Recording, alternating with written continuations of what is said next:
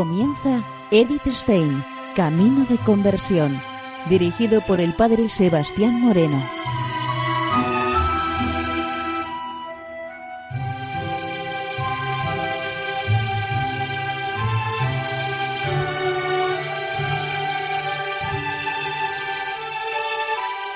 Muy buenos días, Nord de Dios. Seguimos conociendo a Edith Stein, Camino de Conversión.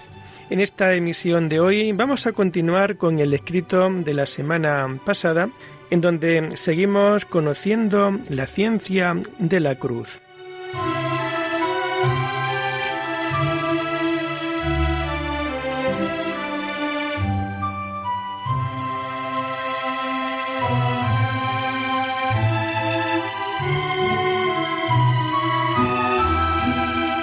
Nos comenta Edith Stein lo siguiente. El cuarto grado causa en el alma, por razón del amado, un ordinario sufrir sin fatigarse. Todas las cosas grandes, graves y pesadas, casi ninguna las hace el amor. El espíritu aquí tiene tanta fuerza que tiene tan sujeta la carne y la tiene tan en poco como el árbol a una de sus hojas.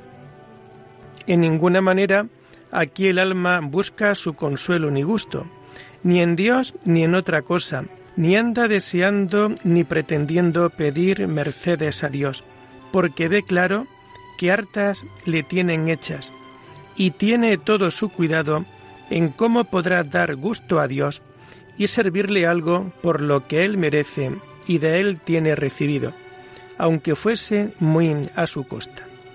Harto levantado es este grado de amor, porque como aquí el alma con tan verdadero amor se anda siempre tras Dios con espíritu, de padecer por Él, dale su majestad muchas veces el gozar, visitándola en el espíritu sabrosa y deleitablemente.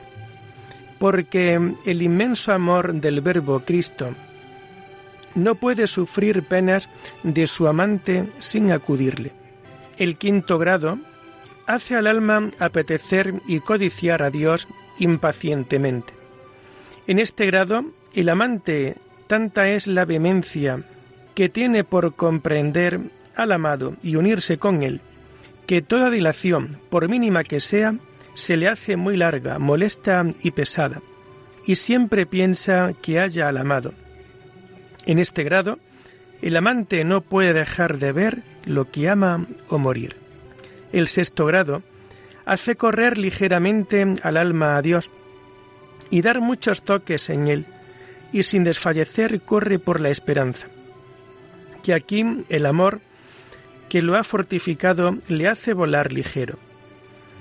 La ligereza de que aquí se le comunica al alma proviene de que está muy dilatada en la caridad y es casi perfecta su purificación de todas las cosas. Así llega pronto al séptimo grado. En este, el amor hace atrever al alma con vehemencia. Aquí el amor se aprovecha del juicio para esperar. Ni usa el consejo para se retirar, ni con vergüenza se puede enfrenar estos alcanzan de Dios lo que con gusto le piden. De esta osadía y mano que Dios le da al alma en este séptimo grado para atreverse a Dios con vehemencia de amor, se sigue el octavo, que es hacer ella presa en el amado y unirse con él. Allí al que ama mi corazón y ánima, túvele y no le soltaré.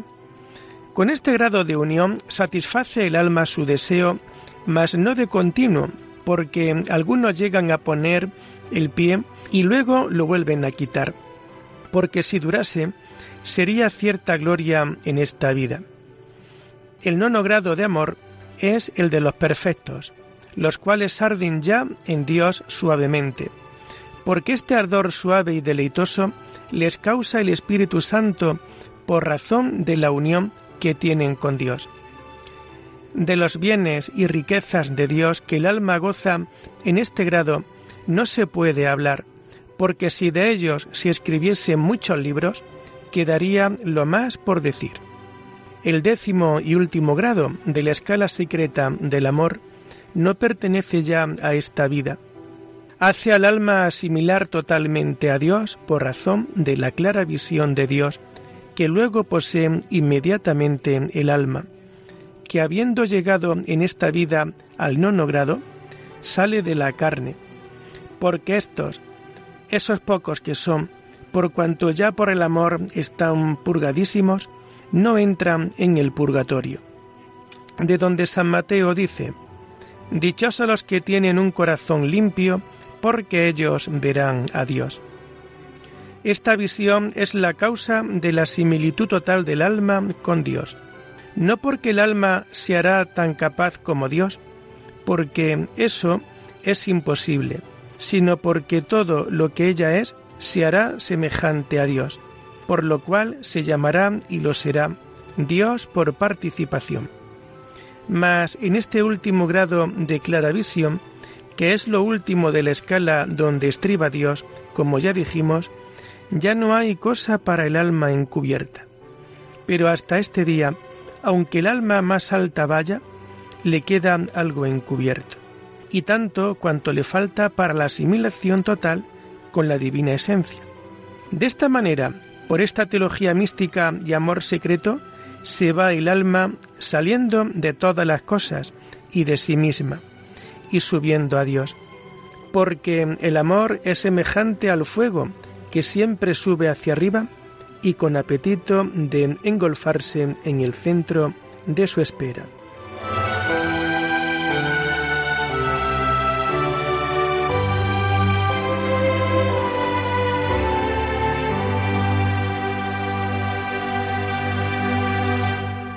El vestido tricolor del alma. El alma ha dicho que salió por la secreta escala, enmascarada o disfrazada, Disfrazarse significa ocultar su propio vestido y su propia figura bajo otra distinta. Esto se hace para ganar la gracia y la voluntad de quien bien quiere. Ahora también para encubrirse de sus émulos y así para hacer mejor su hecho. Y entonces aquellos trajes y librea toma que más represente y signifique la afición de su corazón y con que mejor pueda acercarse de los contrarios disimularse el alma. Pues aquí, tocada del amor del esposo Cristo, sale disfrazada con aquel disfraz que más al vivo represente las aficiones de su espíritu y con que más segura vaya de los adversarios suyos, demonio, mundo y carne. Por esto tiene su vestido tres colores principales, blanco, verde y rojo, como símbolo de las tres virtudes telogales. Con ellos se gana el alma la complacencia de su amado y camina del todo segura de sus tres enemigos. Porque la fe es una túnica interior de una blancura tan levantada que disgrega la vista de todo entendimiento. Y así, yendo el alma vestida de fe, no ve ni atina el demonio a empecerla. Pero no puede darse mejor vestido que el blanco deslumbrante de la fe, el fundamento para las demás virtudes, para alcanzar la benevolencia del amado y de la unión. Esta blancura de fe llevaba el alma en la salida de la noche, mientras camina en medio de las tinieblas y aprietos interiores de la noche oscura. Ya no se calma con ningún conocimiento natural, ni se alivia con ninguna iluminación sobrenatural, porque el cielo le parece cerrado. Pero sufrió con constancia y perseveró, pasando por aquellos trabajos, sin desfallecer y faltar al amado. En las tribulaciones y en las aflicciones pone a prueba su fe. Sobre esta túnica blanca de la fe lleva el alma la verde almilla de la esperanza. En fuerza de esta virtud, el alma se libra y ampara del segundo enemigo, que es el mundo, porque esta verdura de esperanza viva en Dios da al alma una tal viveza y animosidad y levantamiento a las cosas de la vida eterna, que en comparación de las que allí espera, todo lo del mundo le parece como es la verdad, seco y lacio y muerto y de ningún valor. Aquí se desnuda y despoja de todas estas vestiduras y trajes del mundo, no poniendo su corazón en nada, ni esperando nada de lo que hay o ha de haber en él, viviendo solamente vestida de esperanza de vida eterna. Por lo cual, teniendo el corazón tan levantado del mundo, no sólo no le puede tocar y asir el corazón, pero ni alcanzarle de vista. Y así con esta verde librea y disfraz va el alma muy segura de este segundo enemigo del mundo. Se trata del oficio ordinario que hace la esperanza en el alma, levantar los ojos solo a mirar a Dios, de manera que de ninguna otra parte espera bien alguno. En este vestido se complace tanto el amado que de él alcanza cuanto espera. Sin esta librea verde de la esperanza, no conseguirá nada por cuanto lo que mueve y vence es la esperanza porfiada. Sobre el blanco y verde, para el remate y perfección de este disfraz y librea, lleva el alma aquí el tercero color. Es una excelente toga colorada, el símbolo del amor. Por su medio se ampara y encubre el alma del tercer enemigo que es la carne. Porque donde hay verdadero amor de Dios, no entra amor de sí ni de sus cosas. Porque hace válidas a las demás virtudes, dándoles vigor y fuerza para amparar al alma y gracia y donaire para agradar al amado con ellas. Porque sin caridad ninguna virtud es graciosa delante de Dios.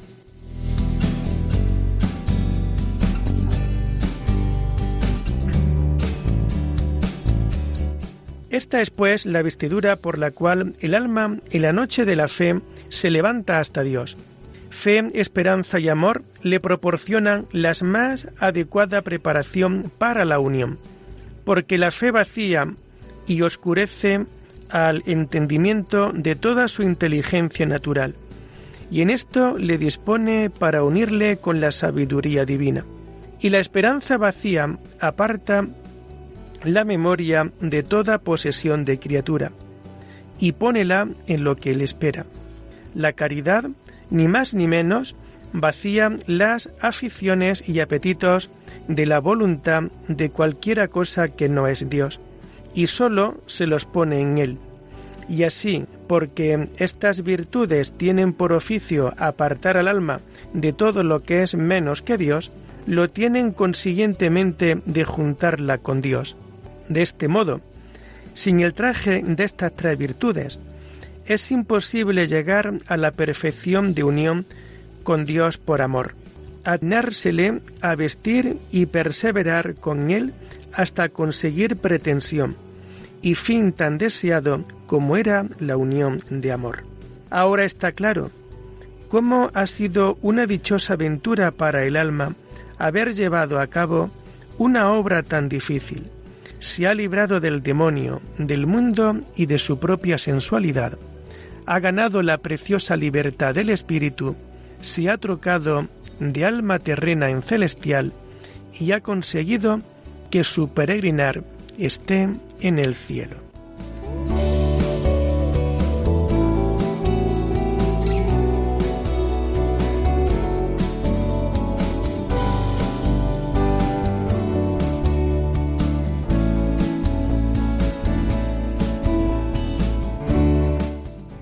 Oscuras y encelada en profunda paz. Fue también una suerte que el alma pudiera salir a oscuras y encelada. Ha caminado a oscuras, segura de los más astutos planes y acechanzas del enemigo, pues la contemplación infusa se le ha comunicado de modo secreto y sin su cooperación todas las potencias de la parte sensitiva permanecen a oscuras. El demonio no puede penetrar ni conocer lo que hay en el alma y lo que en ella pasa, de donde cuando la comunicación es más espiritual, interior y remota de los sentidos, tanto menos el demonio alcanza a entenderla. Y así es mucho lo que importa para la seguridad del alma que el trato interior con Dios sea de manera que sus mismos sentidos de la parte interior queden a oscuras y ayunos de ello y no lo alcancen, porque haya lugar que la comunicación espiritual sea más abundante y no impidiendo la flaqueza de la parte sensitiva la libertad del espíritu. Además, lo es por seguridad contra el enemigo malvado. Lo que sucede en la parte superior del alma debe pasar inadvertido a la parte inferior, sea solo secreto entre el espíritu y Dios. Ciertamente el demonio puede deducir indirectamente las comunicaciones internas y espirituales en el alma, por la gran pausa y silencio que causan algunas de ellas en los sentidos y potencias de la parte sensitiva. Y entonces, como ve que no pueden alcanzar a contradecirlas al fondo del alma, hace cuanto puede por alborotar y turbar la parte sensitiva que es donde alcanza, ahora con dolores, ahora con horrores y miedos, con intento de desquietar y turbar por este medio la parte superior y espiritual del alma, acerca de aquel bien que entonces recibe y goza. Pero muchas veces cuando la comunicación de la tal contemplación tiene su puro embestimiento en el espíritu y hace fuerza en él, no le aprovecha al demonio su diligencia para desquietarle. Antes el alma entonces recibe nuevo provecho y amor y más segura paz, porque en sintiendo la turbadora presencia del enemigo, cosa admirable, que sin saber cómo es aquello y sin ella hacer nada de su parte, entra ella más adentro del fondo interior, sintiendo muy bien que se ponen en cierto refugio donde se ven estar más alejada y escondida del enemigo. Y entonces todo aquel temor le cae por de fuera, sintiéndolo ella claramente y holgándose de verse tan a lo seguro gozar de aquella quieta paz y sabor del esposo en escondido, que ni el mundo ni el demonio pueden dar ni quitar. Otra vez, cuando la comunicación espiritual no comunica mucho en el espíritu, sino que participa en el sentido con más facilidad, alcanza el demonio a turbar el espíritu y alborotarle por medio del sentido con estos horrores. Y entonces es agradable el tormento y pena que causa en el espíritu, y algunas veces más de lo que se puede decir, porque como va de espíritu a espíritu, desnudamente es intolerable el horror que causa el malo en el bueno. Digo en el del ánima cuando le alcanza su alboroto.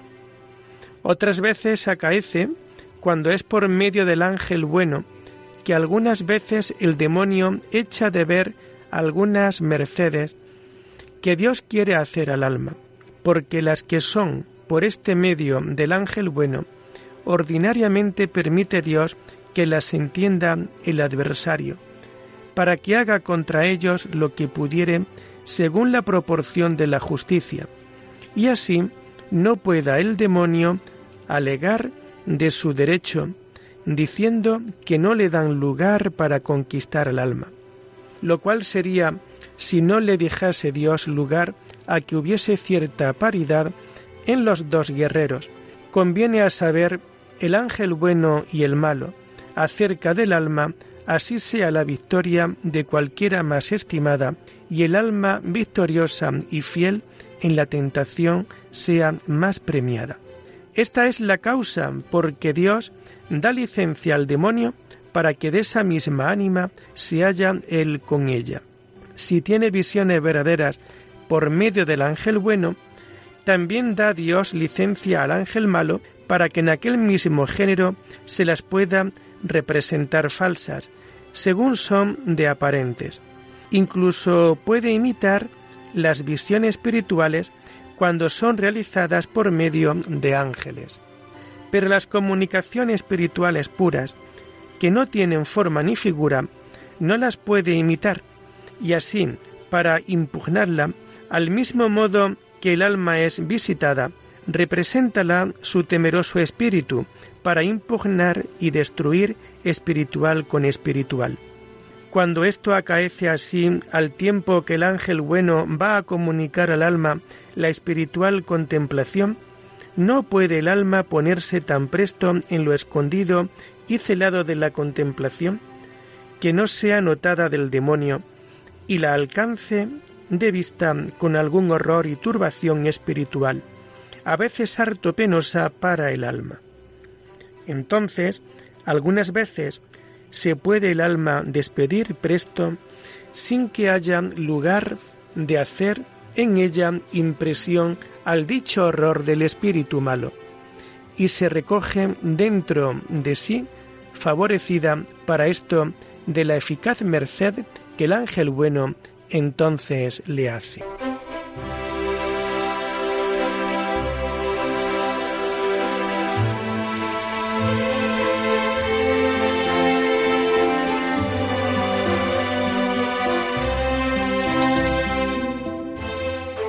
Y lo dejamos aquí por hoy, invitándoles a seguir profundizando en la vida y en el mensaje de Edith Stein.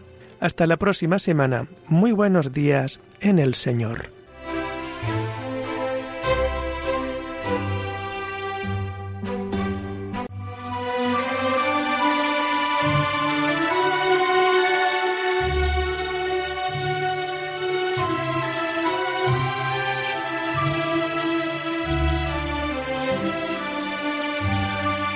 Han escuchado Edith Stein, Camino de Conversión, con el Padre Sebastián Moreno.